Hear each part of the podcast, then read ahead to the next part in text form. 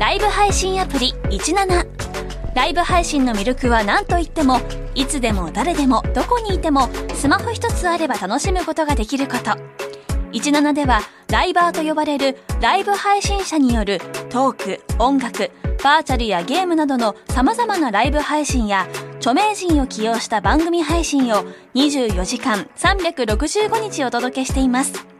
さらに現在17では月曜日から金曜日の「オールナイトニッポンゼロをリアルタイムでライブ配信中。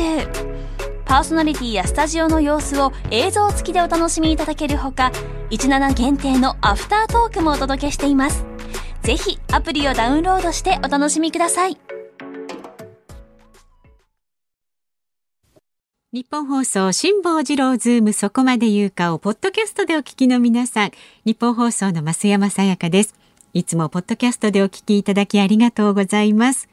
えー、皆さんご存知の通り辛坊さんは太平洋横断のため現在お休み中です。でも助っトが豪華なんですよ。立川志らくさんに小倉智昭さんなど、そして日本放送が誇ります3大年齢がわからないアナウンサーの2人、吉田アナウンサーと飯田アナウンサー。まあ濃いですよね、まあ、ちょっと心配もあるかと思います。混ぜるな危険なんていう感じしますけれどもね。三代ってねあと一人誰なんでしょうかねとかいろいろ考えてしまいますが。まあ日々ねみんなでアイデアを出し合って日替わり助っ人の曜日に合わせた企画。そして専門家の方をお招きして全員で辛坊治郎ズームの屋号を守っていきます。ポッドキャストをお聞きの皆さん、私たちと一緒に辛坊さんの帰りを待ちましょう。さあ、それではお待たせいたしました。今日のズームそこまで言うか、始まり始まり。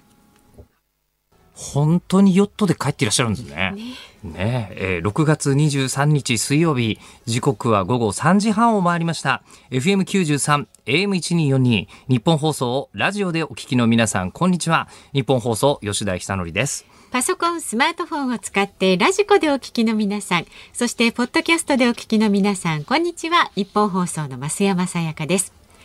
辛坊治郎ズームそこまで言うか。辛坊さんがこの有楽町のニッポン放送に帰ってくるその日まで期間未定で日替わり助っ人パーソナリティが今一番気になる話題を忖度なく語るニュース解説番組です。水曜日は吉田アナウンサーです、はい、期間未定でという言葉が重くなりましたね。重くなりましたね、はい、先週の木曜日に疲れたという話をはい、到着したとね、えー、でねそこからもうあの、うんほとんどの方が、はい、えー、すぐ日本にお戻りになって、と思ってたと思うんですけども、えーね、こちらはラジオネーム黒助さん、はい、えー、ごぼうさんの辛坊治郎ズーム始まったよ。あの僕です、黒くて細くて面倒くさいアナウンサー吉田です、ごぼうさんです、えー、マジで治郎さん袋のヨットも出港したのかと、うん、いうのがありまして、はい、えー、あとこちらはですねえっ、ー、と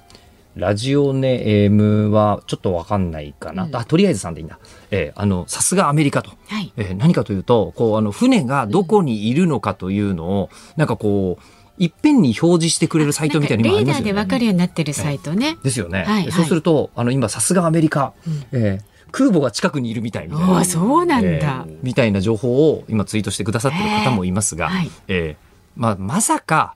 ヨットで帰ってくるって増山さん思われました、まあ、確かにね辛坊さんは選択肢としてねい。くつかあるって話はされてましたけど、はい、えー、って感じですよね。絶妙のあの、うん、ため息でしたね今ね。であのー、これはもちろん、はい、あのこういう冒険をしていることを、うん、あのー、ね、実績として残してくださっているというのは僕らみたいにワイド番組を担当する可能性のあるアナウンサーとしては、はい、めちゃくちゃ希望の星なんですよ。でもすごい応援したいんです。気持ちとしては。えー、気持ちとしてはすっごい応援したいんですけど、あの、ちょっと視点を変えてみてください。えー、僕、ものすごいドッキリに仕掛けられてる気持ちなんですよ。えっていう、3ヶ月ぐらいとか聞いてたけど、このままいくと半年ぐらいやらせていただくことになる？みたいな。本当期間未定ですよ。先が読めずですよ。未定ですよね。うん、いやもう本当にでもただね、もう本当人生ドッキリに引っ掛けられ続けていて、うん、えー、深夜放送20年まあやらせていただいてたんですけど、はいはい、もうこの間に仕掛けられたドッキリの数たるや。結構あの簡単に引っかかっちゃう方ですか？めちゃくちゃ簡単に引っかかります。えー、えー、いつの間にか、えっ、と、自宅に、えー、電話がつながったら、うん、えー、自宅の部屋でレイザーラモン RG さんが延々サッカーやってるんですよ、自宅の部屋で。なちょっと、どういうことなんですか？みたいな話になったりとか、うん、えー、家に帰ったら自宅の本棚にデカデカと怪盗少女参上って言って、桃色クローバー Z の高木玲にちゃんのサインが書いてあるとかですね。えーごいですね。自宅込みの。あ自宅込みです。スタジオで言うと、うん、えー、生放送中に、えー、突然、生放送中そこから動けないよね、パーソナリティだからって言われて、うん、頭をいきなりブリーチされるとかですね。放送終わる頃には末期になってるとか。これ、それちょっとなんか問題になりますよね。今ならね。うん、今ならね。今ならそんな感じ、えー、だったんですけど、もう本当に最新のドッキリで言うと、あの、増山さんも、はい、あの、こう、漁港の肉子ちゃんの、えー、えー、こうあの公開初日の舞台挨拶、はいはい。ご担当なられてましたよね。司会をね。ですよね。うん、で、えー、あれをあのせこの間あのさんまさんが日本放送で番組担当してくださって、えー、あメール？メール来てるんですよ、はい、実は、はい、大阪にお住まいの KK さんですね男性の方。はい。えー、関西地区で放送されている明石家さんまさんのヤングタウン土曜日のコーナーで吉田アナの話題が上がっていましたよ。はいで内容は、吉田アナの弟さんからのメールでした。弟さんメールを出したそうですよ。で映画「漁港の肉子ちゃん」の社会でのエピソードの件やその後増山アナになった件などを話していたと。うん、で元モームスの飯久保春菜さんもヨッピーはお世話になっていますよって言っていました。はい、弟さんがね。はい、で最後に弟さんから、家族でさんまさんには感謝していますとのコメント。いい弟さんですね。関西ローカルでまさか吉田さんの名前が出るとは両方聞いているものとしては少し感動しましたと。そうですね。あの感動なんですけど、えー、そこのポイントはいくつかありまして、はい、えー、まずですね、あのその飯久保春菜ちゃんっていうのはアイドルやってらっしゃったんですけど、うん、同時にアニメ、ゲーム、漫画が大好きで、はい、でそれでいくつかお仕事を一緒にさせていただいたことがあると。うん、えー、でその飯久保春菜ちゃんの、うん、えー、握手会とかに足しげく通ってるのがうちの弟なんです。あそうなんですか。だからわざわざあのこう MBS の、うん、あのさんまさんの番組聞いてらっしゃった。そういう聞いてらっしゃったじゃない？聞いてたんですよやつが。ね、さんまさんがやってらっしゃる番組を聞いてたんですよあいつが。で聞いてて、でこの話が、はい、えー、今週のまあだから日曜日なのかな？土曜日の放送ですもんね、うん、日曜日にリスナーの方に教えてもらって、うん、えー、で今に至るまで弟からの連絡はないんですよ。弟さんと仲いいんですか？いやあの仲いいというかもうすぐそこに住んでるんですよもう。近くなのに没交渉ですか？もう全く没交渉というか多分言わない方が面白いと思ってるんですよこいつも。考えますね。もうね、あの、最近、うん、あの、こう、ドッキリに、多分、こう、45歳男性としては、うん、普通の人の5倍から6倍ぐらい引っかかってると思うんですね。いろんなの、うん。始まった頃はそうですね、あの、こう、落語研究会にいた頃に、はい、3年生の先輩が入学した、僕が1年生として入学した時に、1年生のふりをしてずっと入学してて、2、3か月して、え、俺、実は3年生だったんだって明かされるみたいな、そういうドッキリが。そんな時間がよっぽどね、終わりだったんですね。ドッキリパレードがずっと続いてるんですけど、人生。で、こいつも確実に言えるのは、うちの弟も言わない方が面白いと思ってるんですよ。ね、もうね、あの、なんて言うんでしょう。どんどんドッキリにこれだけかけられてくると、うん、最近、はい、ドッキリにかけられるなっていう雰囲気は分かるようになってきたんですよ。わかりますか。はい。はい、でもただ、ドッキリにかけられるっていうのが分かっても、うん、もう一つの心理があって、うん、どんなタイミングで、どんなドッキリを仕掛けられるかが分かってないと、1ミリも意味がないんですよ。まあそうですね。ね、だって代々木第一体育館で日本放送のその「メコンプラス」っていう番組でイベントやった時に、うん、えー、気が付いたら頭からペンキかけられたりとかしましたからね。気が付いてくださいよ。気が付くんですけどうまいんだよみんな、えー、本当にいろいろとこうドッキリ仕掛けられてるので、あのズームはまさか辛坊さんからこういうドッキリがあるとは思わなかったです。これはね、辛坊さんはその気はないんでしょうけれども、ないだけに。にとってはね、えー、ドッキリに近いものがありました引き寄せてしまった感じが若干あります。はい。はい、ね、このメールくださった方もね、両方聞いてくださってるっていうことなんで、はい、どうもありがとうございました。うちの弟がさんまさんの番組からマスクもらったらしいですけどね、それで。その情報もまだ、えー、まだやり取りされていません。そうですか。ちょっとたまには話してくださいね。はい、さあ、ではズームそこまで言うか、今日も株と為替の値動きからお伝えいたします。今日の東京株式市場日経平均株価反落しました昨日と比べて9円24銭安い2万8874円89銭で取引を終えましたアメリカの株高など好材料がある一方国内では新型コロナウイルスの感染再拡大などが懸念されまして2万9000円の壁を目前に上値を追いづらい展開となりました。でまた為替相場は現在1ドル110円80銭付近で取引されています昨日のこの時間と比べますと30銭ほど円安になっています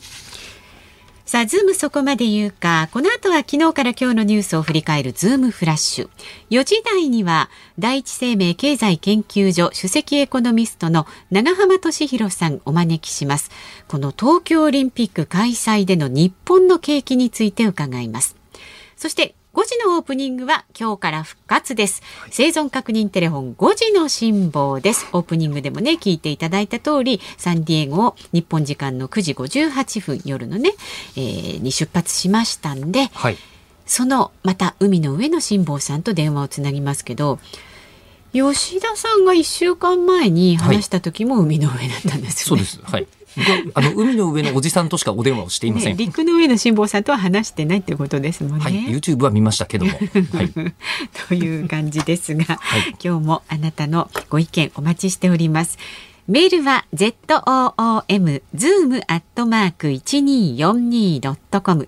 番組を聞いての感想はツイッターでもつぶやいてください。ハッシュタグ辛坊治郎、ズームでつぶやいてください。カタカナでズーム、漢字で辛坊治郎で 辛坊治郎ズームで。カタカナで逆転しちゃった。逆転しましたね。それはそれで見てみたいです。で今日からですね。漢字で？生存確認テロ、あ、漢字で辛坊治郎、カタカナでズーム、ね、漢字でズームって書けないなと思ってですね。それはちょっとね、難しい。暴走みたいな。はい、えー、復活しますんで5時の辛抱ですが辛抱さんへの質問や辛抱さんに伝えたい日本で起きているニュース小池百合子さんね、はい、あの倒れましたよとか何でもいいんですけど、ね、ままあ、お伝えしておきたような何かニュースがありましたら、うん、そんなことも書いて送ってください。オリックスが24年ぶりの10連勝とか信じるんですかね。えー、あねそういうのもありますから、ね、そういう話題でも結構ですよ。はい、えー、こちらはラジオネームマコリーさん。えー、私があの今回の辛坊さんの決断が予想外すぎて、正直ドッキリに仕掛けられた気分で言ったら、それに対してふふふ甘いの。私的には往路中に帰国時のヨットの行く末に関して不自然に触れなかったから、えー、予想はしてたし、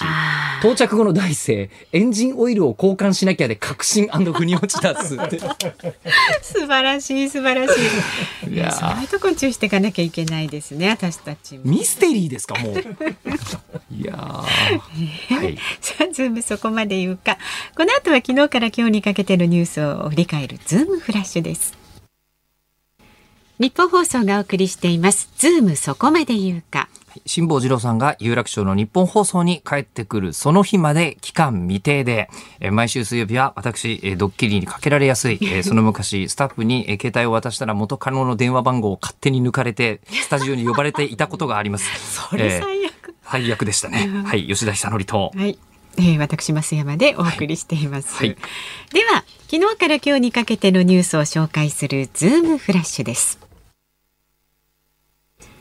東京都は昨日小池百合子知事が過度の疲労により静養が必要になったと発表しました。今月27日まで多良副知事が職務代理を務める予定です。東京オリンピックの開幕まで今日であと1ヶ月となりました。東京オリンピック・パラリンピック組織委員会は昨夜会場での酒類の販売を一転して見送る方針を固めました。また埼玉県の大野知事は昨日の記者会見で埼玉県内が競技会場となっているバスケットボールなど夜間に試合がある競技について無観客での開催を検討するよう大会組織委員会に求めたことを明かしました。職場や大学などでの新型コロナのワクチン接種をめぐり河野規制改革大臣は過大な申請によりワクチンに余りが出る恐れがあるとして必要な分だけを申請するよう呼びかけました。申請は今月21日午後5時時点で3795会場対象者はおよそ1464万人に上っています。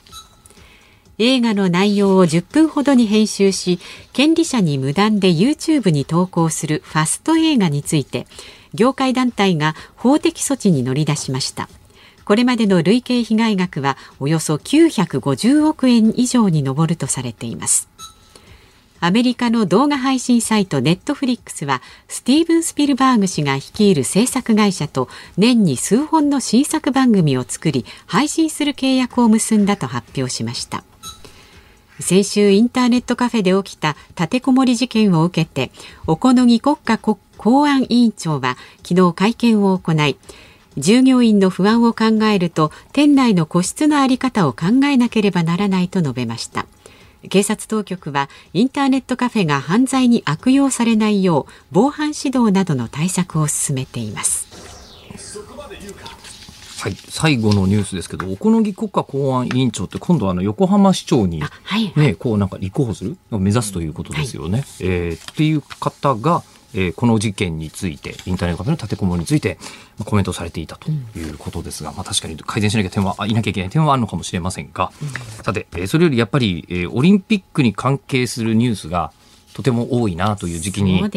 なってまいりました。ね、いよいよ1ヶ月ですからね。もうやるんでしょう。うん、えー、そしてあの辛坊さんの話にまたちょっと関連するんですけど、はい、私日本放送のオリンピックのレポーターなんです、うん、そうなんですよね、えー、あの帰ってくると思っていましたので。ああええ、あのオリンピック期間中おそらく辛坊さんまだ海の家ですよね海の上じゃない海の上じゃない。海の海の上ですよね、なんでサーフボード抱えてるんですか？違いますよ、はい、あの海の上にいるじゃないですか。ということは、このズームどうするんですか、ね、まあ、両方やってください。やっ、まあ、一応放送設備は常に持ち歩くことになるんで、レポーターやるということはできるのかもしれませんけどというのが一つ、ちょっと、えー、こちらのズーム的なニュースではありますが、はい、世の中的には小池百合子知事、えー、倒れられたということで、もちろん今一番責任が重い方のお一人だと思うので、心配なのと同時に、やっぱりこう小池百合子さんの今までの行動を拝見していると、もちろん、あの、こうね、お体のことだったらそれ最優先にしていただきたいですけど、はいもしかしたら一人だけ知り得る情報ってあってもおかしくない？お立場ですよね、ええ、そうすると今この段階で人前に出てるとあんまり得じゃないっていう可能性もなくはないよね？ということできちゃうよねということは、まあ、ちょっとうがった見方するとねうがった見方するとできますよねということで、とりあえずでももちろんお体をまず説明していただきたいというのがあります。であと、えー、まずは酒類の販売、えー、昨日から今日24時間でやりますいや何言ってんだよ、えー、ややっぱやりませんって言うんですけどこれなんで通ると思ったんですかね？私もねちょっとそういうふうに思いました。これはねどう考えても無理じゃないかなというのとあとオリンピックレポーターとして言うと、はい、えー、こうバスケットボールは夜間に試合があるって言ってちょっとあっていうふうに意外と自分の国で開催しないとピンとこないかもしれないんですけどオリンピックってあれね朝7時から夜11時ぐらいまでやってるんですよ。あ、随分とね、たっぷりやるんですね、一日ね。あれね、開会式から3週間以内に終わらせなきゃいけないとか、うん、規定があるんですよ、もともとのオリンピック規定で。だから競技もみんな増やしゃいいじゃないと思ってるけど、あの、いくつか、これを競技から外して新しいの入れるみたいになるのは、その規定があるからなんですけど、だからバスケットボールは夜中にやるとなったら無観客の方がいいんじゃないですかという、この提案は、まあ、すごく納得がいくかなという、うんうん、えー、お話ですね。はい、で、えー、あとあの年がら年中、えー、エンタメのことばっかり考えている私からすると、うん、えー、ファスト映画とスピルバーグの話は若干つながってて面白いです。はい、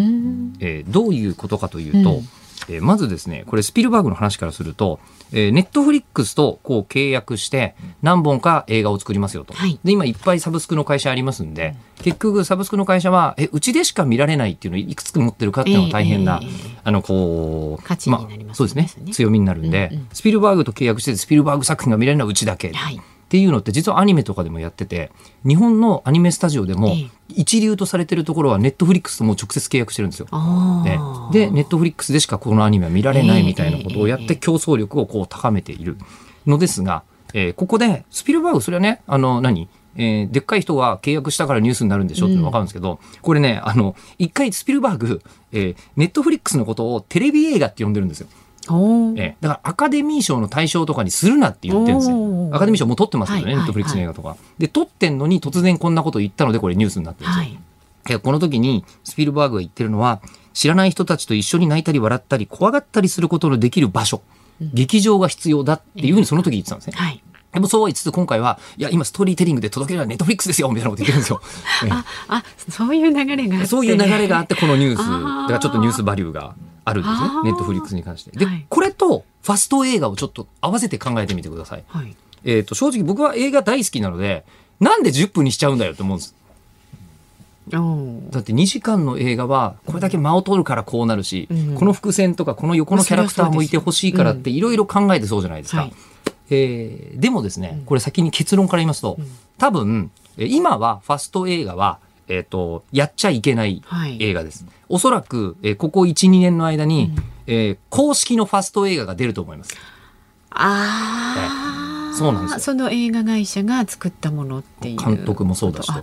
えー、でも実はもうすでにニコニコ動画とかの世界ではそういうのが起きてて、えええっと、ボカロってすごい人気になったじゃないですか。うん、で、ボカロってもう5年、10年ぐらい前から、ストーリーになってる曲っていうのがすごく多いんですね。はい、えー、今ももうなんか、うん、あの、それこそアドのうっせぇわとかも、うんうん、あの聞いてみると、あれってもうストーリー一つのドラマじゃないみたいになってて、あれを作っているボカロ P の人が言ってた。その作る人たちをボカロプロデューサー、ボカロ P って言うんですけど、ボカロ P の人たちは、えー、2時間なんて付き合ってくれるわけないから、音楽と絵をつけて5分だったら付き合ってもらえるから作ってるって言ってるんですよ。えー、なので、もう2時間かけて映画を一緒に見るっていうのは確かに体験として素晴らしいんですけど、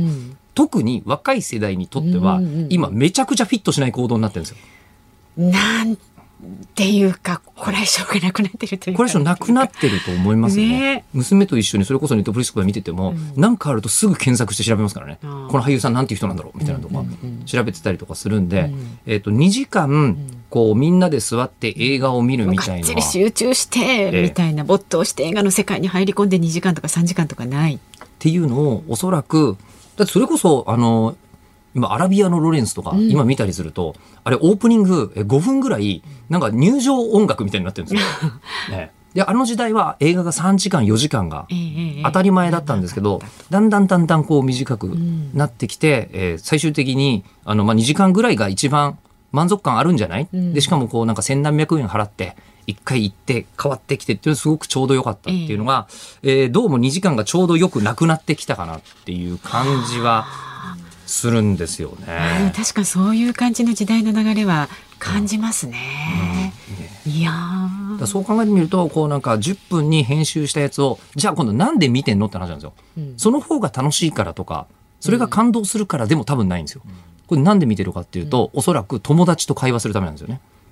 それをネタに、そうです。こう言っちゃなんですけど、あの、僕はストレートに面白いと思って、鬼滅の刃見てましたけど、うん、鬼滅の刃が友達がみんなが見てるからって理由で行った人の方が多いと思うんですよね。うん今となっては。でそうすると、2時間映画館行ってる時間ないよっていう人からすると、10分にまとめた動画があったらいいのにな。でもまあ今は違法だから見ちゃいけないけど、これが権利者が出してて、それに何百円か払ってくださいだったら全然いいっていう時代が、僕はもうここ数年で来ちゃうんじゃないかなっていうふうにまあ、あの業界の中の面倒くさがり屋さんもいいですけどね、それ10分ぐらいでまとまってのちゃちゃっと見るのはね。でも今度そうすると、俺は2時間見たんだぜっていう謎のマウントが発生したりする、えー、どんどんね、ややこしい世界。はい。本当ですね。はい。以上、ズームフラッシュでした。6月23日水曜日時刻は午後4時を回りました東京有楽町日本放送第3スタジオから日本放送吉田久典と日本放送日本放送増山さやかでお送りしています。はい、日本放送ズームそこまで言うか、辛坊治郎さんが有楽町の日本放送に帰ってくるその日まで。期間未定で毎週水曜日は私吉田久典と増山アナウンサー2人でお送りしてまいります。はい。メールをご紹介しますね。はい。あんちゃんのじいじさん愛知県の方ですね、はい、ありがとうございます。えっと往路で辛坊さんを守ったねずこちゃん人形に代わって新たにつけたフィギュアヘッドは何ですか？ってこれ辛坊さんにね質問ですね。そうですね。うんうん、今日この後5時にまた、はいご連絡します辛抱ですで、ね、修理は完成したって昨日おっしゃってたね。であの、ええ、一応ついてたねずこちゃんはねねずこちゃんを貼り付けていたかまぼこ板は生き残ってたけどねずこちゃんはどっか行っちゃってたと、うん、まあでも代わりに自分を守ってくれたんじゃないかみたいなことをおっしゃってましたけどね。おっしゃってましたね。今何かつけられたんでしょうか？つけたのかな、うん、それから足立区のブサイクルショップさん辛坊さんに伝えたいニュースは上野動物園のパンダシンシンが双子の赤ちゃんを産んだことです、ね、コロナ禍で暗い世の中で辛坊さんのサンディエゴ到着に並ぶいいニュースなのでぜひお伝えくださいと、うん、ねちっちゃいちっちゃい赤ちゃんが生まれましたね。すっごいいいニュースですけど、うん、辛坊さんってあの普段有楽町でやってる頃に、うん、こういうニュースってあんま反応しなかったんじゃない？確かに動物ネタでなんかこう辛坊さんが微笑んでる印象があまりない可愛いです。ねとか言ってますか吉田由紀ちゃんに言ってましたけど。そうですよね。あの動物にはパンダに言ってない気がするんですけど。そうですね。これで反応を始めたら下脱が始まっていらっしゃるという。そういうことですね。そういう読みもできます、ね、ことになるんですかね。はい。うん、まあこんな風にね辛坊さんへの質問ありましたらぜひ送ってください。番組に関するねご意見ご感想もどうぞお寄せください。メールは z o o m zoom アットマーク一二四二ドットコム。番組を聞いての感想はツイッターでもつぶやいてください。ハッシュタグ漢字で辛坊治郎、カタカナでズーム、ハッシュタグ辛坊治郎ズームでつぶやいてください。お待ちしております。はいさあこの後は第一生命経済研究所首席エコノミストの永濱利廣さんがお隣のビルから登場ですズームそこまで言うかこの時間特集するニュースはこちらです百貨店の売上おととしと比べて43.1%減少。日本百貨店協会によりますと全国のデパート191店舗の5月の売上は2465億円余りで既存店同士の比較では去年の同じ月より65.2%増えました。ただ新型コロナの影響がなかったおととしの5月との比較では43.1%の大幅な減少となっています。では専門家の方をお迎えしております。月一レギュラーです。第一生命経済研究所首席エコノミストの長浜俊弘さんです。よろしくお願いいたします。月一でお会いできるちゃんとした社会人の方 そうですか。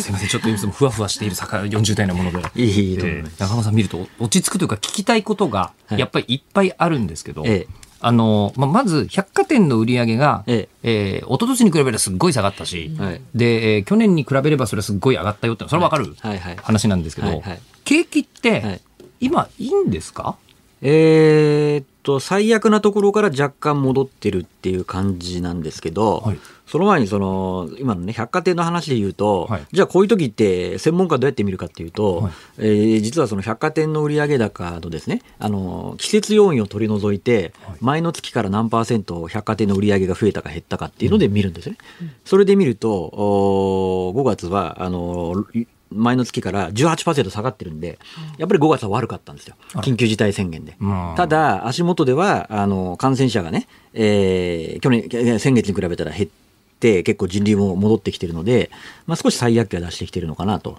ただまあね、今後の感染動向次第ではあるかと。思います、うん、はい、まあでもこうワクチンの接種もちょっとずつ進んできていて、はい、まあ、実は僕先週1回目打ったんですよ。打ったら本当に23日、ええ、あの肩こりってあるじゃないですか、え、肩こりが打ったのが肩じゃなくて、はい、あのなんですかね、上腕部の一番上のところこりが腕に来てるっていうこりがここに2、3日来てるみたいな状態で、ちょっと上がんないな、肩みたいになる。ファイザーとモデルナどっちですか？えっ、と、ファイザーの方のはずです。あ私は明日モデルナ打ちます。あ、そうなんですね。はい、えー、まあだから多分人によってね、副反応はいろいろ違うんでしょうけど、えー、まあこれがあって、はい。で、これはどんどん、まあ確かに、もうかなり身の回りも効くようになってきましたよね。はい、打ちましたとかいう方々。はいはい、えー、そうなると、はい、まあそれは経済にとってはどう考えてもプラスではある。あのどう考えてもプラスですね、だってあの私の試算だと、はい、あのワクチンの接種率が10%上がるだけで、経済成長率が0.3%ぐらい上がります。そんな変わるんですか？はい、変わります。え、ってことは、10%で0.3、まあ単純計算できないかもしれないですけど、もし国民全員が打ったら3%ぐらい上がっちゃうってことですか？あの、あ別の試算で言うと、はい、仮に、あの、まあ絶対ありえないですけど、日本のワクチン接種率が、あの、イギリスとかアメリカと同じように推移してたと仮定すれば、今年の日本の GDP はそれだけで11兆円上振れします。成長率で2%上いきます。うんそれだけ、はい、あの、なんですか、あの、コロナのダメージが大きかったっていうことでは。そういうことです。はい。あるわけですよね。正常に戻ったらそうなると。うん、はい。じゃあその、まあ、正常までいかなくても、ええ、アメリカ、イギリス並みになるだけでもそうなるってことですね。そうだったんですね。ええまあ、そのこう、なんか大変だったはずじゃないですか。はい。そこなんです。そこで謎なのが、それなのに、株がずっと上がってましたよね。はい。あの、その、コロナの最中。上がってて、今週いきなりものすごいガーンと上がって、1日で戻ったりしてるんですけど、はい。えー、あれ何が起きてるんですか？あ要はですね、前もここでお話したかもしれないですけど、もうあの株式市場って、もう半年とか1年先の景気を見てるんですね。はいだから、あのまだコロナで経済が本当に良くなってない時に株上がったじゃないですか。はい、それやっぱりそのワクチンの接種が進むのを見越して、要はね、株って先に買わないと、上がる前に買わないと儲かんないんで、うん、まあ先に上がってたんですけど、で、足元は、まあ、もたついてるとは言っても、やっぱり日本株で言えば、もう一時期前の3万円超えよりはもうかなり水準下げちゃってるわけじゃないですか。うん、で私は一旦もう日本株は、ピークアウトかなと。いうふうに見ていて、はい、で、それなんでかっていうと、まあ実はね、あの、先週から今週にかけて大きく下げた一つの要因っていうのが、あの、アメリカの方で、あの、中央銀行 FRB がですね、えー、金融緩和の出口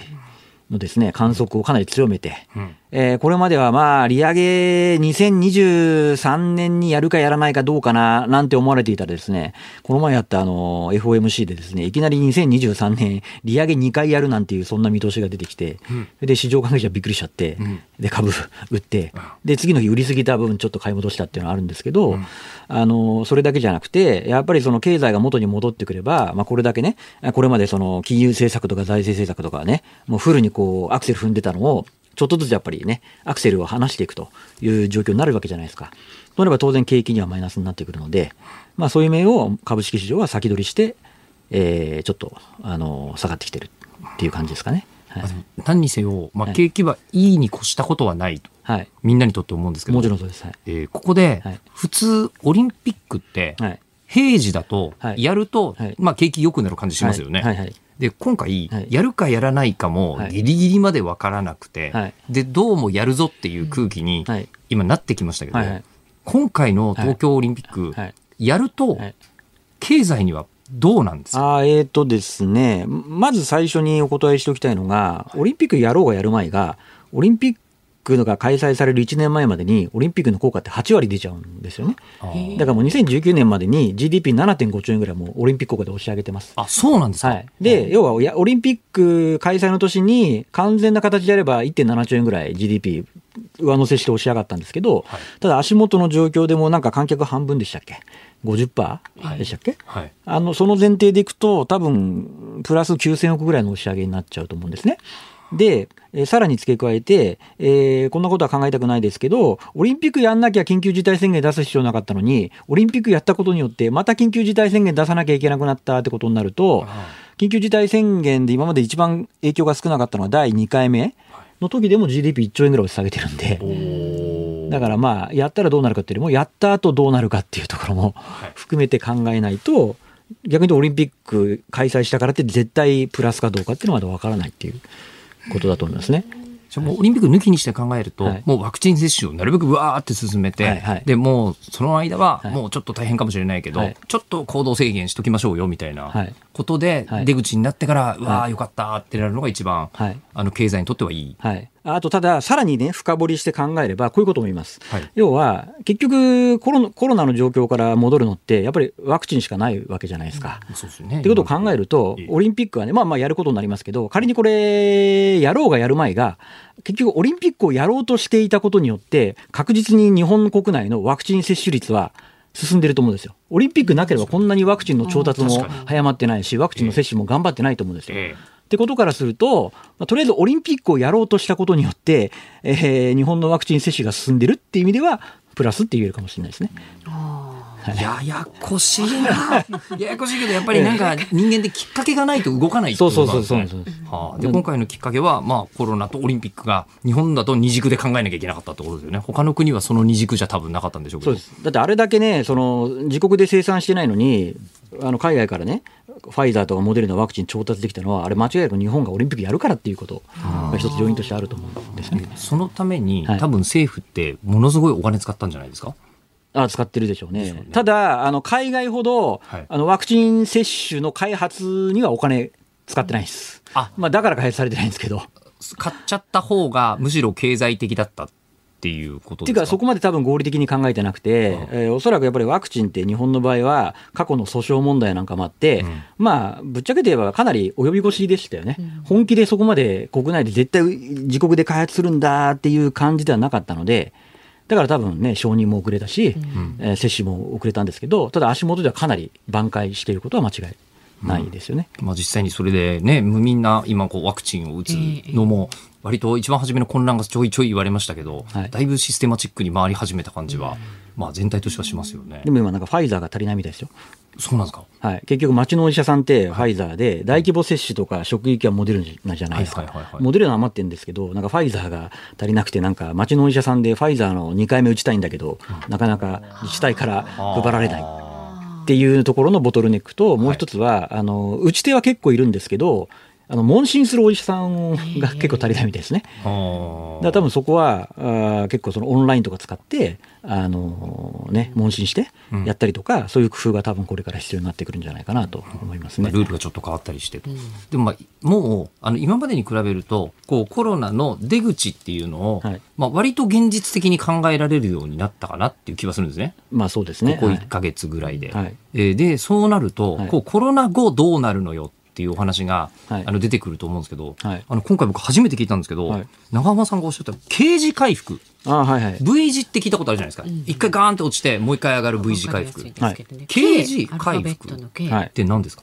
あこれはですね、要はコロナが起こったことによって、要は人々の行動様式が変わっちゃったんで、それによってものすごい恩恵を受ける産業と、ものすごい悪影響、ダメージを受ける産業が二極化しちゃって、刑事。だ具体的に言うと、デジタル関連みたいなところはものすごいむしろコロナ以前よりもものすごい回復する。刑事の上の方に行くんですけど、はい、飲食とか宿泊みたいなところはもう壊滅的なダメージで刑の下の方っていう形での刑事型回復。で、えー、実はこれってコロナの当初はあの世界中どこでも見られたことなんですけど、ただ、あの欧米諸国なんかはもうワクチン接種がかなり進んでいるので、実はあの刑事の下の方も少しずつ回復してきてるんですね。はいそれに対してワクチンの接種がまだ遅れているところについてはまだ刑事なので、刑事っていうのはその業種ごとの刑事からどちらかというと国国間の刑事、ワクチン吸ってる進ワクチン接種が進んでいる先進国は刑事の上、はい、え遅れている、まあ、日本とか新興国は下みたいな。感じになってると思うんですけど、ただ日本もこのペースでいけば年度後半は相当多分、なんか景気の景色変わってくるんじゃないかなと思うので、うん、まあ刑事からの脱却ももうすぐかなという期待はしてます。はい、でその中で、えー、これでですね、えー、この6月に経済産業省が、えー、発表した経済産業政策の新機軸っていうの、これなんか普通の言葉のようですけど、これ固有名詞なんですよね。あそうです、はい。ね、こういうのなんかキャッチフレーズとかなんか分かりやすい略称つけてくれればいいのになと思うんですけど、はい。はい、えー、経済産業政策の新機軸っていうのがあって、はい、でこれはなんか今までとは違うというか、はい、正直あのちゃんとコロナの時期だから、もう戦略ちゃんと考え直さなきゃいけないじゃないと。い。うふうに言って考え直されたものらしい、というのをなんとなく雰囲気で感じるんですけど、これ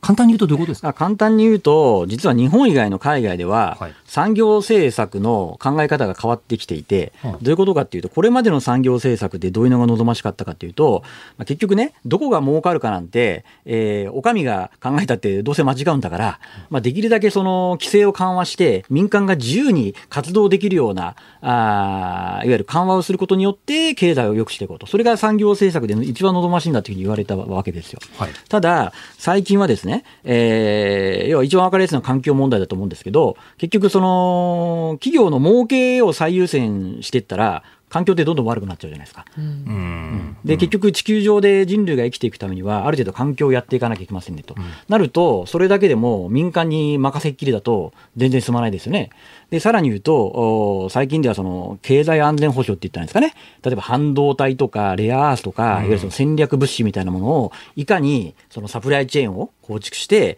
えー、経済的に、えー、まあ安全保障をあの、国として、えー、維持するかというのが、あの、求められていて、それってやっぱり民間に任せててもできないわけじゃないですか。でそれに対して海外何やってるかっていうと、特に覇権争いをしているアメリカと中国がすごいんですけど、要は国を挙げて予算たくさんつけて、えー、サプライチェーンの見直しをしたりとか、まあ、半導体とかもっとね、いい技術が開発できるようなところで研究開発にたくさんお金を使ったりとか、まあ、環境にものすごいインフラにお金を使ったりとか、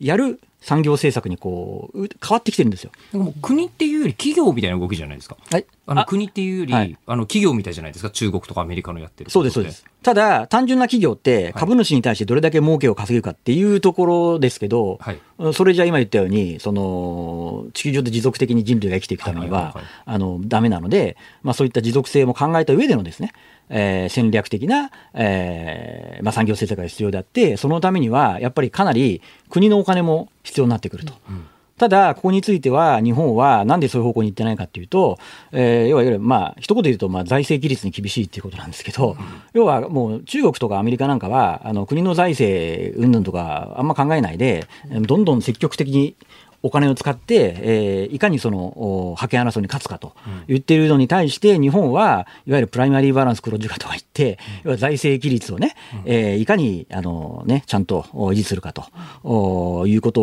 を優先的に考えちゃってるんで、そうなると当然ね、お金って出るのが渋っちゃうじゃないですか。そうすると本来使わなきゃいけないような環境であったりとか、あ経済安全保障分野のところが海外に遅れちゃって、日本って産業的にやばいんじゃないのっていう警鐘を鳴らしたのが経済産業省の今回の打ち出しなんですけど。経済産業省のっていうところが重要ですか、ひょっとして。そうです。だ逆に言うと、経済産業省が言ってることは私は正しいと思うんですけど、はい、ただ経済産業省がいくらこれ打ち出したとしても、はい、これ動くかわからないわけですよ。要は、これ動かすのは政治家なわけですから。で、ただこれってやっぱりさっきも言った通り、大規模な財政を使うわけですから、それってやっぱり、ね、財布の紐握ってるのは財務省なわけじゃないですか、うん、いくら経済産業省がやりたいって言っても、多分財務省反対すると思うんで、うん、えー、そこの分をいかにあの政治の、現場で、うん、えー、まあ、そ正しい方向に産業政策を舵取りしていくかというところが非常に重要なんですけど、果たして日本の政治家にそれができるのかなっていう。それやったら間に合うんですか？なんとなくこう世界に置いていかれるみたいなことよく言うじゃないですか。あもう若干置いていかれつつありますけど、はい、もう今すぐやらないとまずいと思いますけどね。ねはい、で、まあ、割と経済産業省はそこが分かってたっていうのが、今回のその、はい、えー、経済産業政策の新機軸で分かったと。はい、そうです。はい。ちゃんと、はい。グローバルスタンダードの考えしてんだなっていうふうに分かったんですけど。で、財務省が動かないのは、まあ多分変わんないぞと。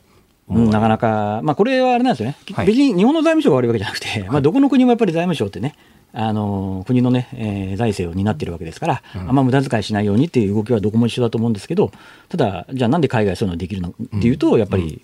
うん、うん、政治であったりとか、まあ、あとは学者の人たちの考えとか、うん、まあ、そういったところが非常に、えー、強く影響を及ぼせるから、そういう方向に行けるんだと思うんですけど、まあ、中国なんかね、一党独裁だから、まあ、話はまた別なんですけど、まあ、日本の場合はなかなかそこの部分が、はい、踏み込めないと。あともう一つ、はい、えーと、財務省じゃない話でいうと、はい、昨日から厚生労働省で最低賃金の議論がスタートしていて、えー、最低賃金の全国平均が現在時給902円ってなってるんですけど、はい、これを、まあ、多分こう上げるべきだっていう話にはなってると思うんですが、これはあの長浜さんはどう？ああの緩やかな引き上げであれば私はいいんじゃないかなと思うんですけど、ただ、最低賃金、大幅に上げたらいいかというと、必ずしもそうじゃなくて、はい、でもそれって失敗の例があの韓国でやってるんですけど、はいはいはい、要はあまりにも最低賃金上げすぎちゃうと、ただでさえ今、コロナで中小企業厳しいじゃないですか。うん。で、そういう中でさらにその最低賃金が引き上げられちゃうと、まあそもそもじゃあ人雇えないよって話になっちゃうんで、うん、韓国ってじゃあ最低賃金大幅に引き上げて何が起きたかっていうと、失業者が増えちゃっ逆に景気悪くなっちゃったわけじゃないですか。雇わないってことになっちゃいますもんね、はいはい、そんなにお金かかっちゃうんだったらって。はい、だそこバランス取ってやんなきゃいけなくて、うん、私はまあ、これまで平均3%ぐらいずつ上げてきたんですかね。だまあそれの範囲内であればいいと思うんですけど、いきなり1000にするとか言って、わーって上げるのはいかがなものかなっていう気はします。うん、まあでもこれはまっとうな議論ってことですよね。でこれ経済産業省の話もまっとうな議論だまっとうな議論です、はい、それぞれ、はい、じゃあこういうあのちゃんとした人たちもいる中であのなんでしょう、なんか経済的にこうやると今うまく回ってんだよというか、明るく未来がなってんだよみたいな話って何かあります？やっぱりワクチンじゃないですか、結局、今の状況って、集団免疫獲得しないと経済戻らないんですけど、うん、ただ、あの前回ここに出演させていただいた時と、今回ってかなりやっぱりワクチンの接種って予想より進んでると思うんですよ。うん、だって当初1日あたり、1日あたり100万回接種で無理とか言われていたのが、もうなんかいっちゃってるのかな、もうすでに達成したりとかしているのかな？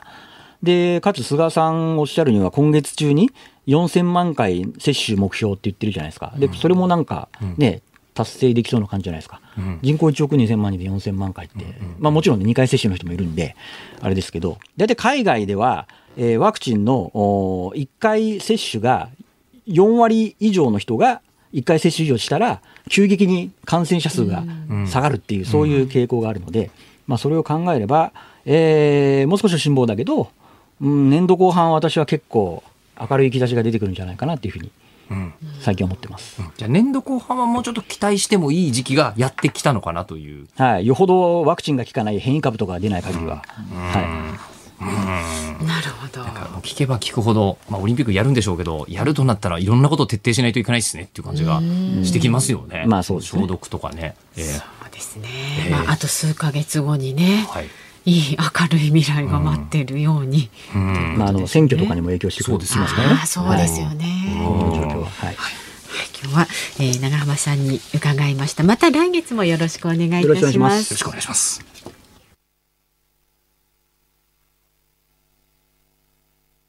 6月23日水曜日時刻は午後5時を回りました。日本放送吉田久典です。日本放送の増山さやかです。日本放送ズームそこまで言うか。辛坊治郎さんが有楽町の日本放送に帰ってくるその日まで期間未定で毎週水曜日は私吉田久典と増山アナウンサー2人でお送りしております。はいて今日から復活ですよ。生存確認テレフォン5時の辛抱です。です、はい、えー、それってお高いんでしょうさん。さあ袋初のメインコーナー。袋。袋ですよ。箱根駅伝みたいな表現になってますが。ですよ、はい、日本時間のね昨日、えー、夜9時58分にサンディエゴを出発した辛坊さんにね電話してみましょう。衛星電話。まあ現在だいたいサンディエゴから西へおよそ100キロぐらい進んだところにいるということなんですが、まあ、昨夜ねあんまり寝ていないというような情報入ってますで今朝も早起きだったのでひょっとすると寝てしまっているかもしれないという情報は入ってるんですよね、まあ、日本時間の夜9時58分なので向こうでは朝5時58分かな、はいはいはい、だからね早朝ですから。眠いでしょうね。眠いでしょう。まあそれであの出発するときにね、あの離岸岸から離れていくじゃないですか、はいはいはい、あの時ってすごい神経を使うんですって、その船の重さとか。もう一回かけ直すそうです、はい、あと周りにねたくさんの船があるので、うん、その船ちょっと間違うとこう接触事故を起こしたりして船が壊れちゃったりすることもあるので、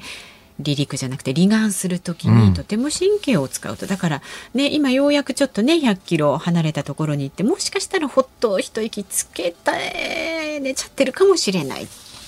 ね、その離岸する時の模様は辛坊さんの YouTube チャンネルで上がってましたけど、はい、結構なんか人力で押すんだなって思いながら見てましたけどね。意外とね、そうですよね。ねさあまた太平洋もう一度横断しようという。おいやつながり。読んでます読んでます。出るかな？なってますが。もしもし。もしもし、あの、日本放送の吉田です。もしもしはい、どうもお疲れ様です。ご苦労様です。はい。あの、ね、再出発、なんて言うんだろう、おめでとうございますですか？ね。まあ、おめでとうございますっていうか、なんていうか、うん、帰らなきゃ帰れませんからね。はいはい、でも、あの、今日ね、もともと出港してから無風予想してたんですが、すごいいい風っていうか、かなり強い風が吹いて、えー、この調子でいくと、どんどん進みそうです。おお、よかったですね。好調なスタート。あの、質問もね、またリスナーの方、心配と同時に質問もいっぱいいただいてるんですよ、辛坊さん。はい、どうぞ。いいですか？ラジオネーム、あんちゃんのじいじさん。えっ、ー、と、往路で辛坊さんを守ったねずこちゃん人形に代わって新たにつけたフィギュアヘッドは何でしょうか？っていう質問。ああ、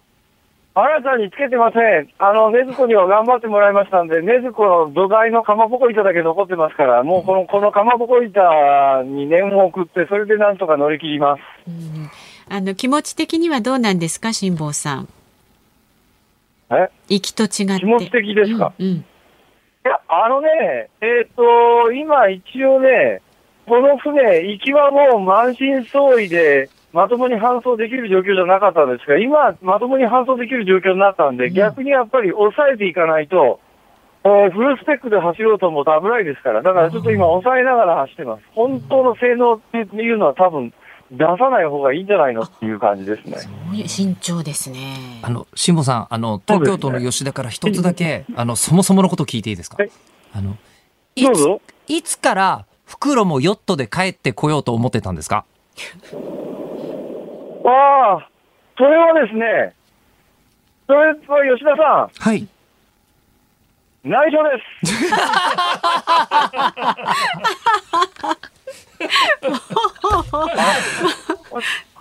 ちょっと二郎さんたらって感じですけど。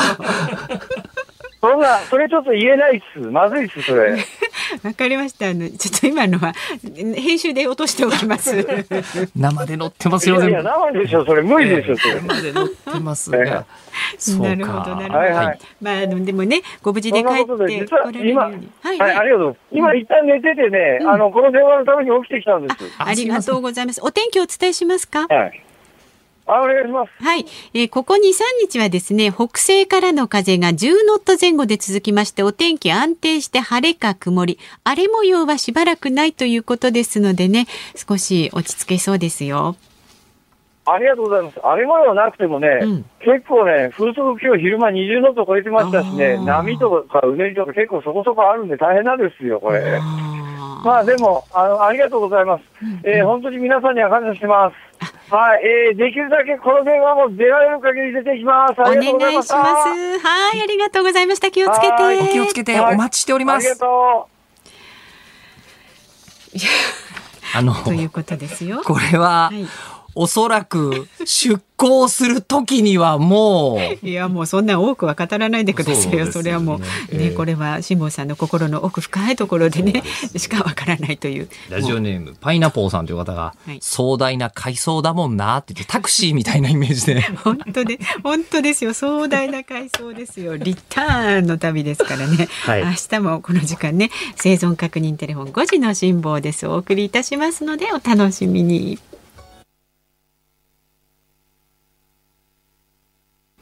ニッポン放送ズームそこまで言うか。この時間特集するニュースはこちらです。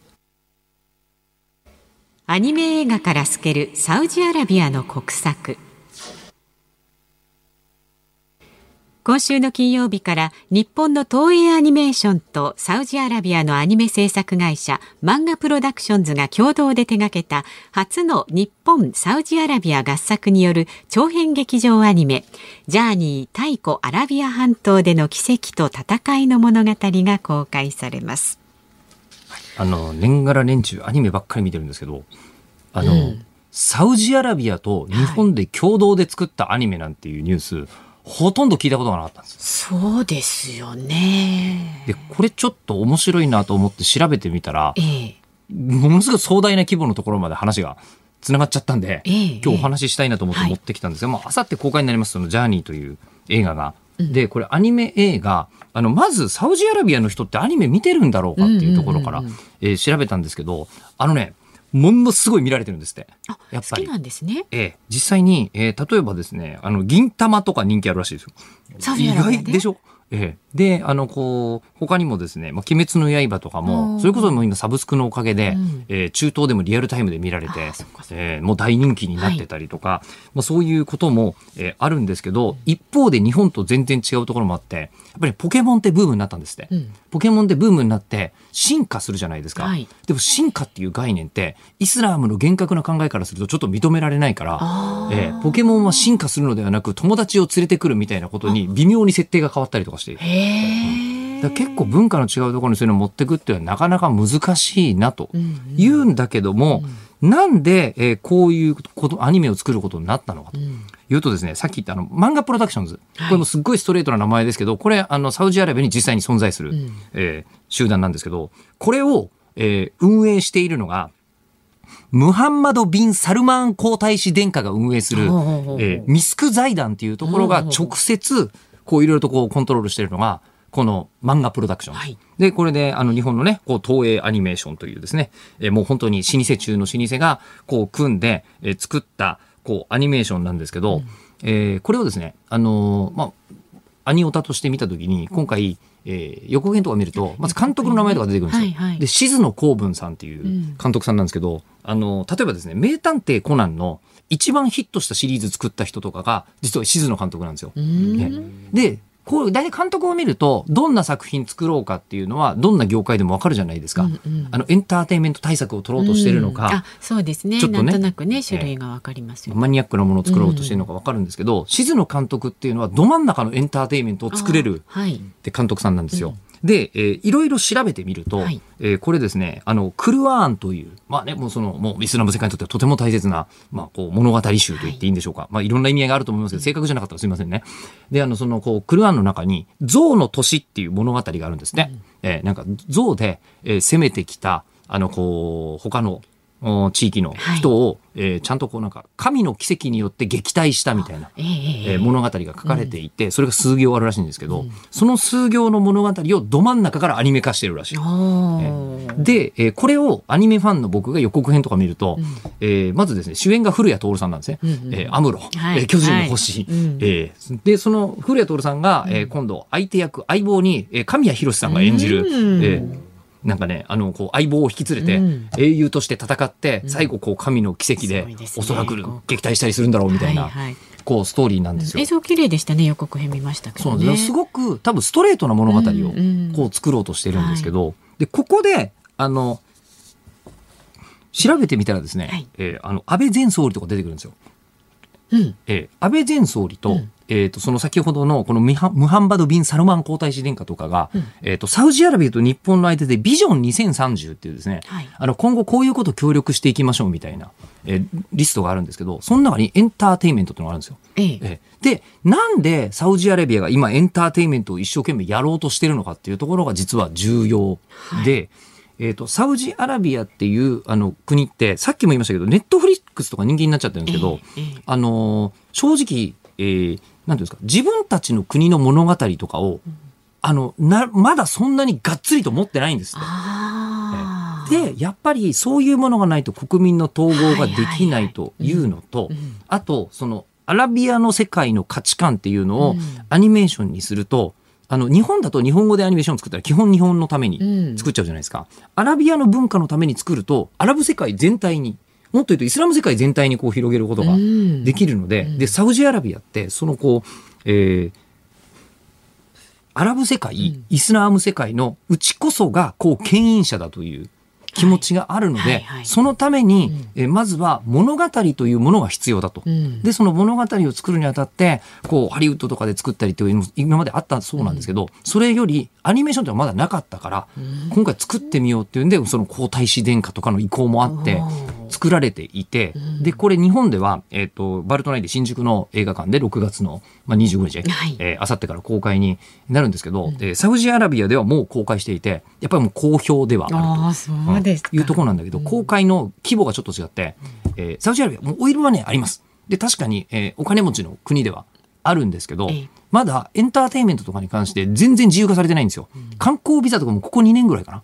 えー、みたいな。えー、ことでやっと撮れるようになった国なんで、えー、この映画を公開するために向こうでは映画館自体を作ってるっていうレベルなんですね。そうなんですか、えー。いやだからそういうふうになんていうんですかこう国策として国民統合のための物語を必要とまずしてると。でいうのとあと僕みたいなあのその正直馴染みのない人間が見ると分かるようにおそらく作られたはずなんですよ。でこれはもう静野公文監督っていう監督をこうキャスティングしているところからも、誰が見ても分かるようにだからこうイスラム世界のことを世界の人が知らないっていう問題と、はいうん、国内的に、えー、その国内に、えー、一緒にこう統合する我らの物語っていうのを作るっていう2つの目的でアニメを作る。であとこうオイルマネーはあるけどあの石油はどんどん使わなくなってるって言ってるじゃないですか。うん、その次にどうするって言った時に今はエンターテインメント産業を作ろう。で、エンターテインメント産業の中にアニメーションっていうのもあっていいんじゃないのということで、今回のこのアニメを作るにあたって、えっ、ー、とね、サウジアラビアから30人とか